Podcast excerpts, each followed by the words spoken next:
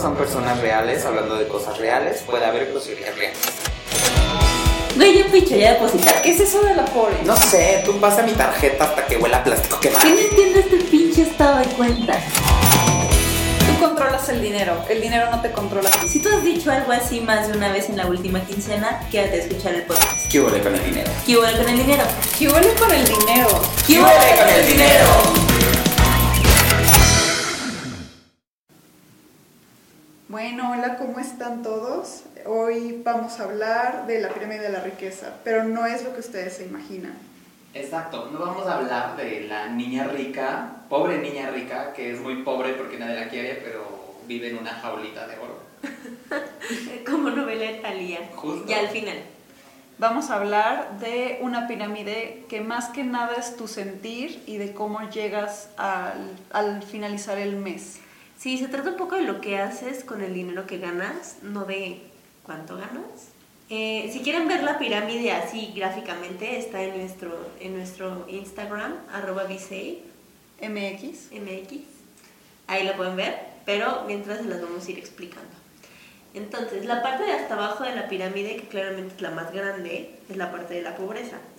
Entonces, no estamos hablando de la gente que vive en po- pobreza extrema, ni la que gana el salario, salario mínimo, ni... Estamos hablando de gente que tiene un ingreso menor al estilo de vida que lleva, entonces está básicamente endeudado por todos lados. Exacto, o sea, tú podrás ganar 100 mil pesos mensuales, pero si te gastas 300. O 300 o 500 o lo que quieras. Exacto. Esto se puede resumir en, si tú gastas más de lo que ganas, eres pobre. Pero bueno, va pronto. Si tú, si lo que traes puesto, o sea, llámese bolsas, zapatos o lo que quieras, lo pagaste mes sin intereses, es muy probable que estés en este punto en la pirámide.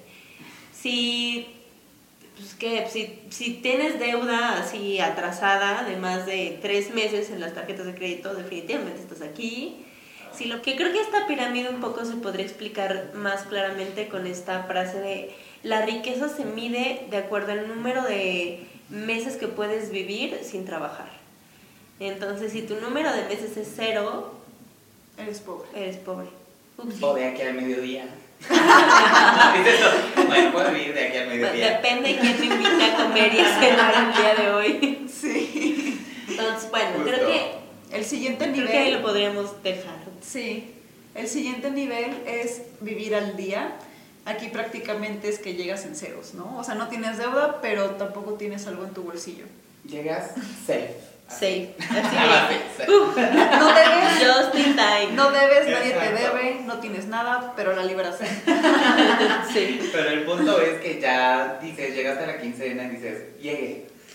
Creo que puede ser que la mayoría de las personas que creen que son muy bien administradas Están viven al día. Justo. Sí, justo, sí. Y creen que ellos están bien, porque creo que, bueno, en México particularmente, la, la idea de la deuda está muy satanizada, cuando no toda la deuda es mala. Este. sí, no- ni, ni toda la deuda es mala, ni las tarjetas son el diablo. Pero bueno, entonces es como, como yo no debo nada y tengo mis tarjetas al corriente y en ceros, este. Estoy soy muy bien. bien, estoy bien y, y soy muy bien administrado y la verdad es que no es cierto, querido, ni estás muy bien, ni eres muy bien administrado. El tema con la gente que vive al día es que lo primero que hace, digo, si los pobres lo primero que hacen es gastar, los que viven al día lo primero que hacen es pagar. Son los súper responsables que pagan deuda, pero la tarjeta, pero la colegiatura, pero la hipoteca, pero el carro, Ujú. y Sí. ya me quedan dos mil pesos y esos dos mil pesos son los mismos que estiro a full y entonces como no me alcanza pues vuelvo a usar la tarjeta y mismo círculo vicioso, ¿no? Este, pero lo mismo, o sea, se, se define, o sea, el factor crucial es cuánto tiempo puedo yo vivir sin mi ingreso y aquí la, al igual que en pobreza sería pues ningún día. Entonces es, si me pasa una emergencia, no la puedo atender, ¿no? O sea, si me, si me caigo y me rompo un pie, si choco, si bla, bla, bla, pues no hay, yo no tengo dinero para absorberlo. Tengo que sacar la deuda, justo. Sacar una tarjeta de crédito o, pedir un préstamo. No puedes atender emergencias, no puedes atender oportunidades y si suceden, tienes que sacar la deuda. Y cuando la deuda es demasiado grande o se te junta ahora sí que la lavada con la planchada, es cuando una persona que vive al día podría caer en pobreza, porque la deuda ya lo sobrepasó y pues ya no hay manera en esta vida, ¿no? Entonces, esa buena administración, entre comillas, que llevaba ante una situación imprevista, pues ya valió que Sí, claro, o sea, es una, es la línea floja, ¿no? O sea, como no estás ni aquí ni estás allá, con que te empujen tantito ya, o sea, te, pasaste a la parte de pobreza. Sí, sí. Entonces, si tú le pides el desayuno a la señora en la mañana, pero se lo pagas cada día muy puntual, estás al día. Luego, tenemos cómodamente que es gente que lo primero que hace cuando recibe el dinero es ahorrarlo o apartarlo. Eh, y luego ya, después de apartar el dinero, ya empieza a pagar, a gastar, a repartir y a lo que quieran. Entonces es gente que sí tiene un hábito de ahorro y con hábito de ahorro me refiero a, recordemos que el ahorro es con una meta específica en un tiempo específico y cantidad específica. Porque creo que nos encontramos muchísimo con gente que dice, no, yo sí ahorro, por supuesto que ahorro. Y después me lo gasto. Ajá, yo ahorro, no sé, 3 mil pesos al mes y tú, ah, ok, muy bien, ¿Cuánto tienes? Seis mil pesos. ¿Y desde cuándo estás ahorrando? Como desde que hace cinco años y yo... ¿Y por qué tienes seis mil pesos? ¿Por qué tienes seis mil pesos? No me dan las matemáticas, hijo. Y eso que, o sea, ¿qué onda? Entonces es, pues sí voy ahorrando, pero me lo voy gastando conforme lo voy necesitando. Y entonces, más bien lo que hacemos es un, es un acumulado para gastos innecesarios en realidad. No, ¿no vieron este video que está? Ay, es que no sé de quién es. Pero también se los vamos a postear en, en las redes de Vice, en Facebook. Pero bueno, es de un experimento que hacen con dos niños de un en un programa de televisión. Y. No, son cuatro ah, niños. son los malvaviscos. No. Ah, ok. Pues sí, este también está bueno. O las monedas. Bueno, yo he visto muchos, pero sí. ok. Les dan no sé cuántas libras.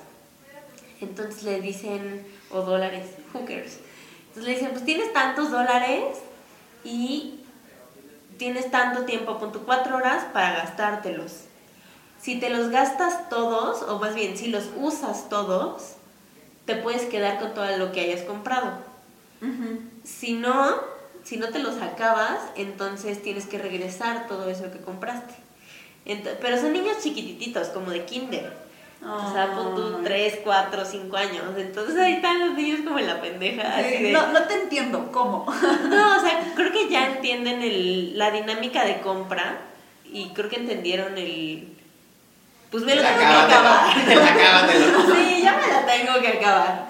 Pero, pues sí, al ser niños tan chiquitos no tenían ni reverenda idea de qué comprar, ¿no? Entonces era muy tierno, porque de repente compran un helado y los niños así como súper este, súper tranquilos comiéndose el helado y la, la chava que los llevaba como rápido, rápido, porque no nos va a dar tiempo y los chavitos así de güey, por y estoy aquí a toda madre con mi helado, como maldita sea, güey. Bueno, entonces luego una niña compra una flor y ya se la da a la chavita esta, o sea, como que neta la pendeja, o sea, no sabían ¿En qué gastar? En qué gastar. Entran a una dulcería, compran dulces, salen con todos los dulces. No se los pueden comer porque no tienen tiempo, pero pues ahí van con sus dulces. Y de repente, este, un niño ve un banco y dice, yo lo voy a ir a meter ahí.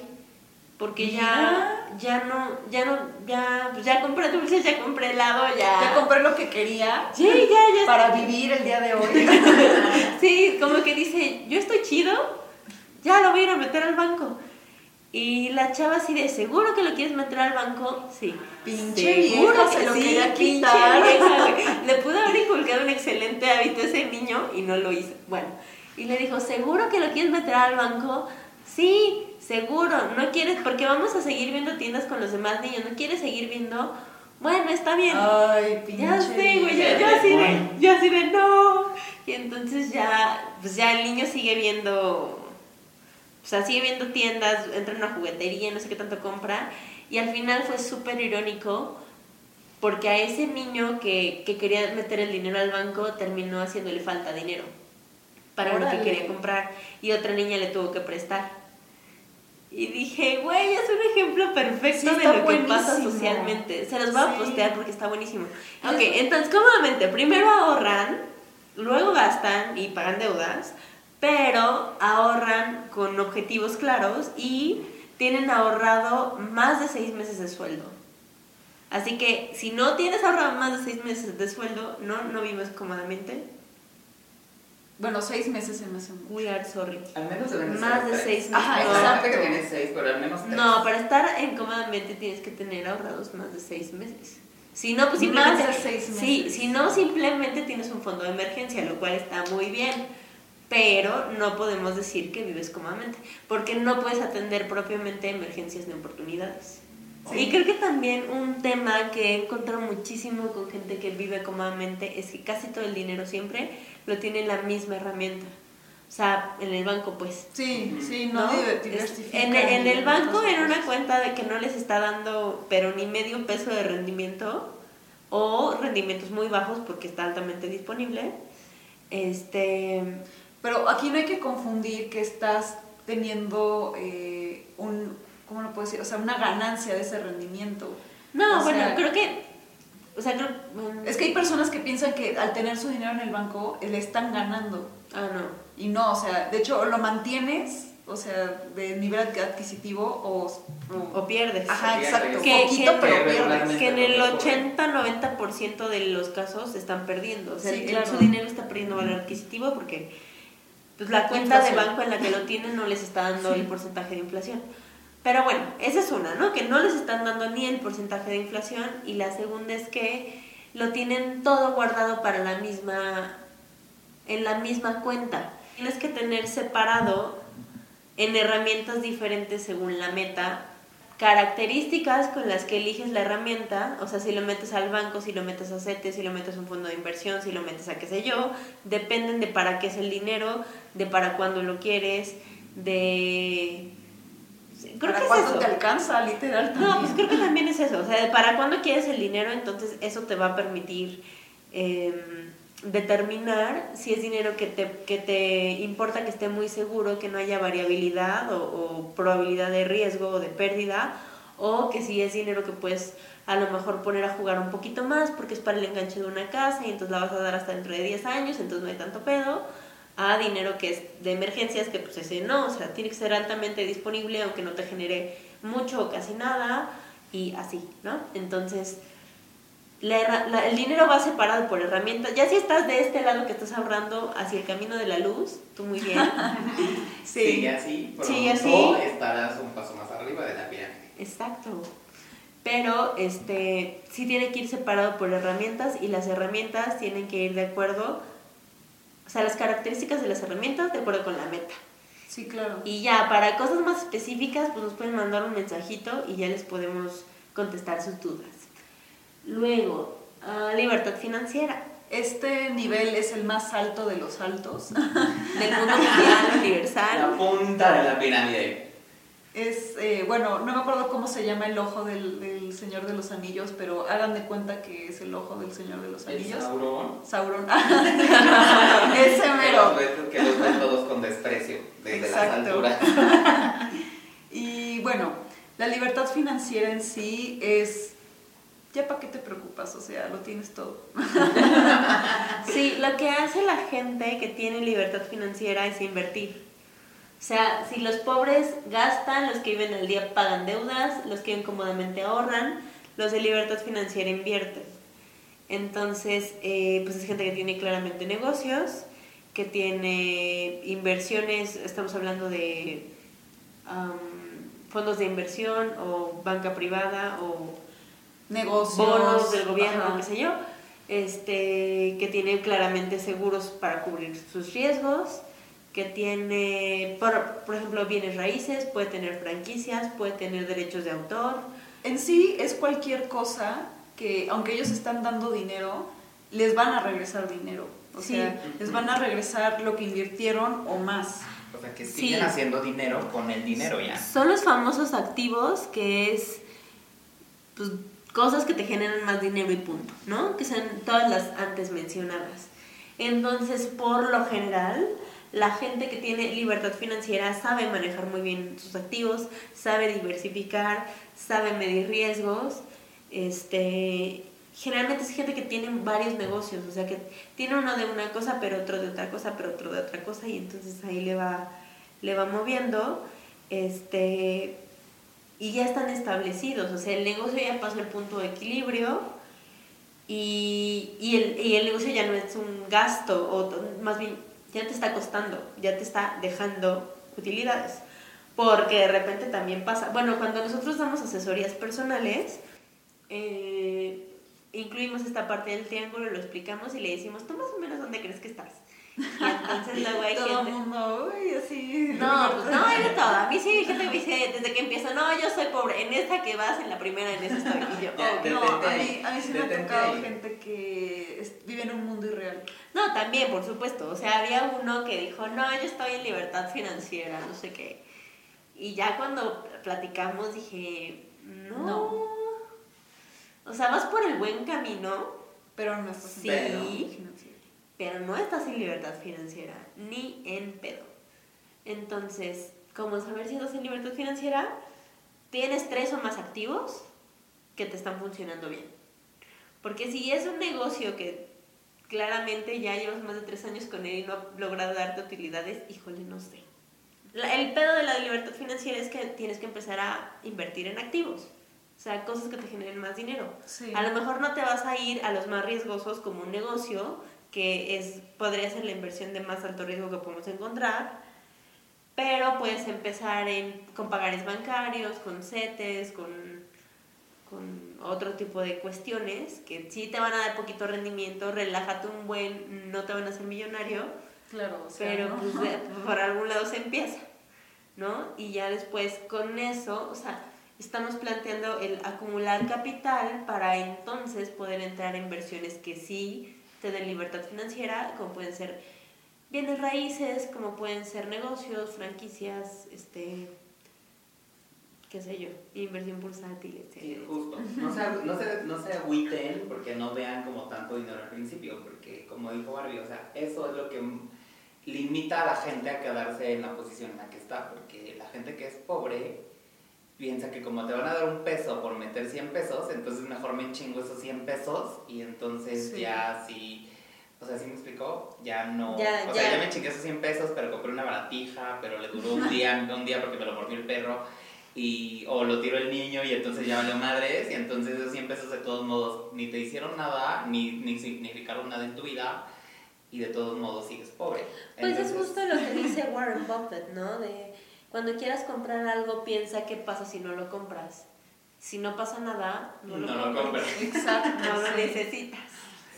Ok, y bueno, eh, Pero creo que también un punto importante es que una persona puede subir y bajar de la pirámide según lo que haga con su dinero, ¿no? No, y con Por ejemplo, este Israel, antes de empezar el episodio, me estaba contando de una amiga suya que se fue a vivir a Estados Unidos. Y normalmente uno pensaría, ah, pues debe haber mucho mejor, ¿no? Porque pues, va a ganar dólares, eh, es un El país de sueño primer mundo, ajá, los servicios, la escuela es gratis. Ajá, la ayuda, ¿no? Que no es Pero, ¿cómo le fue a tu amiga? Pues sí, pero básicamente la pobre tiene el mismo discurso que cuando vivía aquí en México. Como de, ay amigo, pues ahí la llevamos, ¿sabes? Vamos al día y justo, porque bueno, independientemente de, de que a lo mejor sí gaste en dólares, se supone que su esposo tiene un mejor sueldo. Ujú. O sea, se me explico porque a lo mejor aunque, o sea, tener que, tener que moverse de ciudad, se supone que trabaja ya para una empresa más grande, ya tiene más sueldo, obviamente, que aquí en México y... Pero porque lo estás traduciendo a pesos, ¿no? No, no a pesos, pero no, pero es real, o sea, digo, Sí, tenía un sueldo aquí en México. No, aparte o un porque puesto ya el salario allá, mínimo es más alto y se paga por hora. Ajá, Aquí pagas por sí. día, así nada más por eso. Sí, justo, pero de todos modos, o sea, se fue una empresa mucho más grande, o sea, en cualquier sentido sí había más lana, ya sea así, como dólar contra dólar, peso contra peso, pero sí hay más lana. Y, y digo, y aparte allá dice que le ayudan muchísimo con los útiles de los niños, los uniformes de los niños, ¿sabes? O sea, como que hay muchísima más ayuda y su discurso sigue siendo el mismo. Amigo, es que vivo al día, o sea, no me alcanza para ahorrar y es como Porque que- su administración es la misma. Exacto, porque es justo, porque sigue viviendo pues, igual que. Ok chicos, y ya más para que vayamos aprendiendo más sobre esta pirámide y ser más gráficos, vamos a mencionar algunos personajes de la cultura nacional mexicana, cultura pop mexicana, ¿no? Y ir analizando un poco cómo ha sido su vida y cómo han tal- algunos subido y bajado en esta pirámide y qué lugar tienen actualmente. ¿Ok? ¿Quién empezamos, Barbie? Luismi, por supuesto. Sí, como Sí, todos que está muy de hablan. moda. Sí, Luismi, por- Mira, Luismi ya nos dijo la serie que vimos. exacto. Empezó, empezó la vida desde abajo, desde abajo. De niño a niño chingándole. Creo que a los treinta y tantos Luismi estaba en el tope de la pirámide. Era rico, millonario, muy famoso con sus muchísimos discos, que en este caso sus discos son sus activos porque generan regalías vendiendo como pan caliente en todo el mundo. Bueno, pero aparentaba, o sea, porque... No, no, Luismi a los 33 era Luis A ver, Miguel. Barbie, pero ¿no viste la serie? Pero la serie no llegó a los 33. Justo. Sí, no. Bueno. Bueno, sí, justo. Ajá. No, la, la serie se queda en los 20 cuando Luis me genera mucho dinero, pero el papá se lo roba todo, pero no le paga hacienda, pero crisis mundial. Ajá, y ahí justo aparentaba que era alguien con libertad financiera, pero no lo era. Y ya luego yo creo que a los 33 yo espero que se haya podido lograrlo, porque pues sí, ya se desprendió del papá que le robaba el dinero y ya Sí, de hecho... vendía como loco sus di- discos de boleros. Y luego, pues ahora aparentemente yo creo que ya no la tuvo, porque si no, como para qué sacar la serie contando su vida. No, de hecho, o sea, dato curioso, la serie de Netflix se hizo para ayudarle a Luis Miguel a salir de deudas, que, o sea, no te van, no te van a decir qué deudas, pero él tenía deudas, eh, la patrocinó Slim y otras personas, en las que ganaron un 2% de utilidad de la serie y Luis Miguel salió tablas, o sea, fue para pagar deuda, nada más. No, Ah, pero, pues bueno, pero es que mira, cuando tienes esa cantidad de deuda, pues ya es un parote, ¿no? Porque ¿dónde chingos sacas tantos millones? Ah, Pero al final es lo que, o sea, lo que les digo, o sea, él no, no es, no tiene libertad financiera, No, aparenta. No, No, es pero ahorita- La tuvo, en algún momento de su No, vida, ahorita Luis no Miguel- que la tuvo. Ahorita no Sí, es estamos hablando de Luis mujer. Miguel en sus 30 ahí creemos que la tuvo, evidentemente ya no la tiene, y pues ya. Sorry, Luismi. Qué triste. Te queremos, Luismi. Justamente. Tenemos también a, a Wanda Zeus. Espero que hayan visto un documental que se llama Bellas de Noche, que está en Netflix, está muy bueno, véanlo. Que es de vedettes de los que son 60, 70. Ujú. De los 70 Está Wanda Zeus, Lin May, este, la del violín, ¿cómo se llama? Laura Blinsky. Laura Briskin, etcétera, etcétera. Entonces te cuentan un poco pues cómo viven hoy y, y así, ¿no? Entonces, bueno, hay de todo. Hay unas que están, o sea, parece que están estables, están bien. Hay otras que no tanto. Particularmente creo que Wanda Zeus es la que muestran como más vulnerable de todas. La más jodidona, para pronto. Lo dijo él, no lo dije yo. Y este, y sí es, es impactante como una mujer por la que pasó tanto dinero, porque me queda claro que esas cinco se metían todo el dinero que se te podía imaginar y que les regalaban yates y casas y joyas y, y cosas carísimas. Era cuando el hombre era muy espléndido. Ajá, cuando el, cuando ¿no? el feminismo cuando, cuando la belleza dominaba el mundo y entonces eras muy bella y te llegaban las mil cosas de los más ricos del mundo porque querían, pues, tomar la copa contigo. Básicamente. Entonces, este, sí. Tráeme la esmeralda y no, ya no sirve. Entonces, bueno, es una, o sea, ella particularmente es un ejemplo de una mujer que tuvo todo, tuvo todo el dinero que le, o sea, que te pudieras imaginar pasó por ella, pero una mala administración la lleva a hoy tener problemas financieros muy fuertes. O sea, probablemente pues, vivir al día en una situación muy similar, porque lo que tuvo o sea, simplemente fue dinero que llegó, se fue, pero nunca construyó activos que le siguieran generando a una edad en la que ella ya no pudiera pues, bailar, ¿no? Que es básicamente de donde salía el dinero. O Cuando se fuera ese cuerpazo. O cuando se le fuera ese cuerpazo.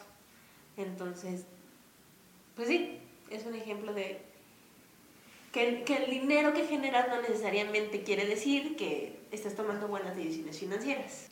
Si están en pobreza, ¿qué tienen que hacer? Deja No de usar tu pinche tarjeta de crédito.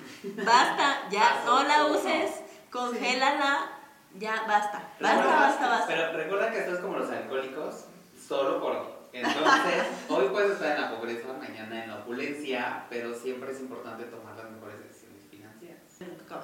Exacto. Entonces, tres consejos prácticos. Congela ya tu tarjeta, no la uses.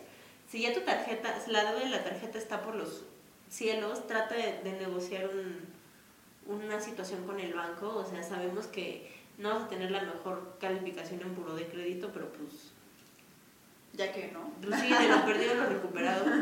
Este, y ten un fondo de emergencia, porque de verdad, pues sí, creo que se puede resumir a aprende a vivir con lo que ganas, no quieres vivir con más. Si es que estás en deuda por una situación de emergencia, bueno, pues sucedió, nada más hay que salir de ahí y por eso ten un fondo de emergencia.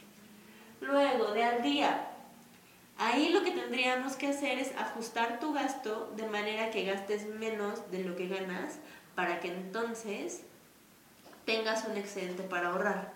Creo que lo que más nos dicen es, es que no me alcanza para ahorrar. Y no siempre que- alcanza.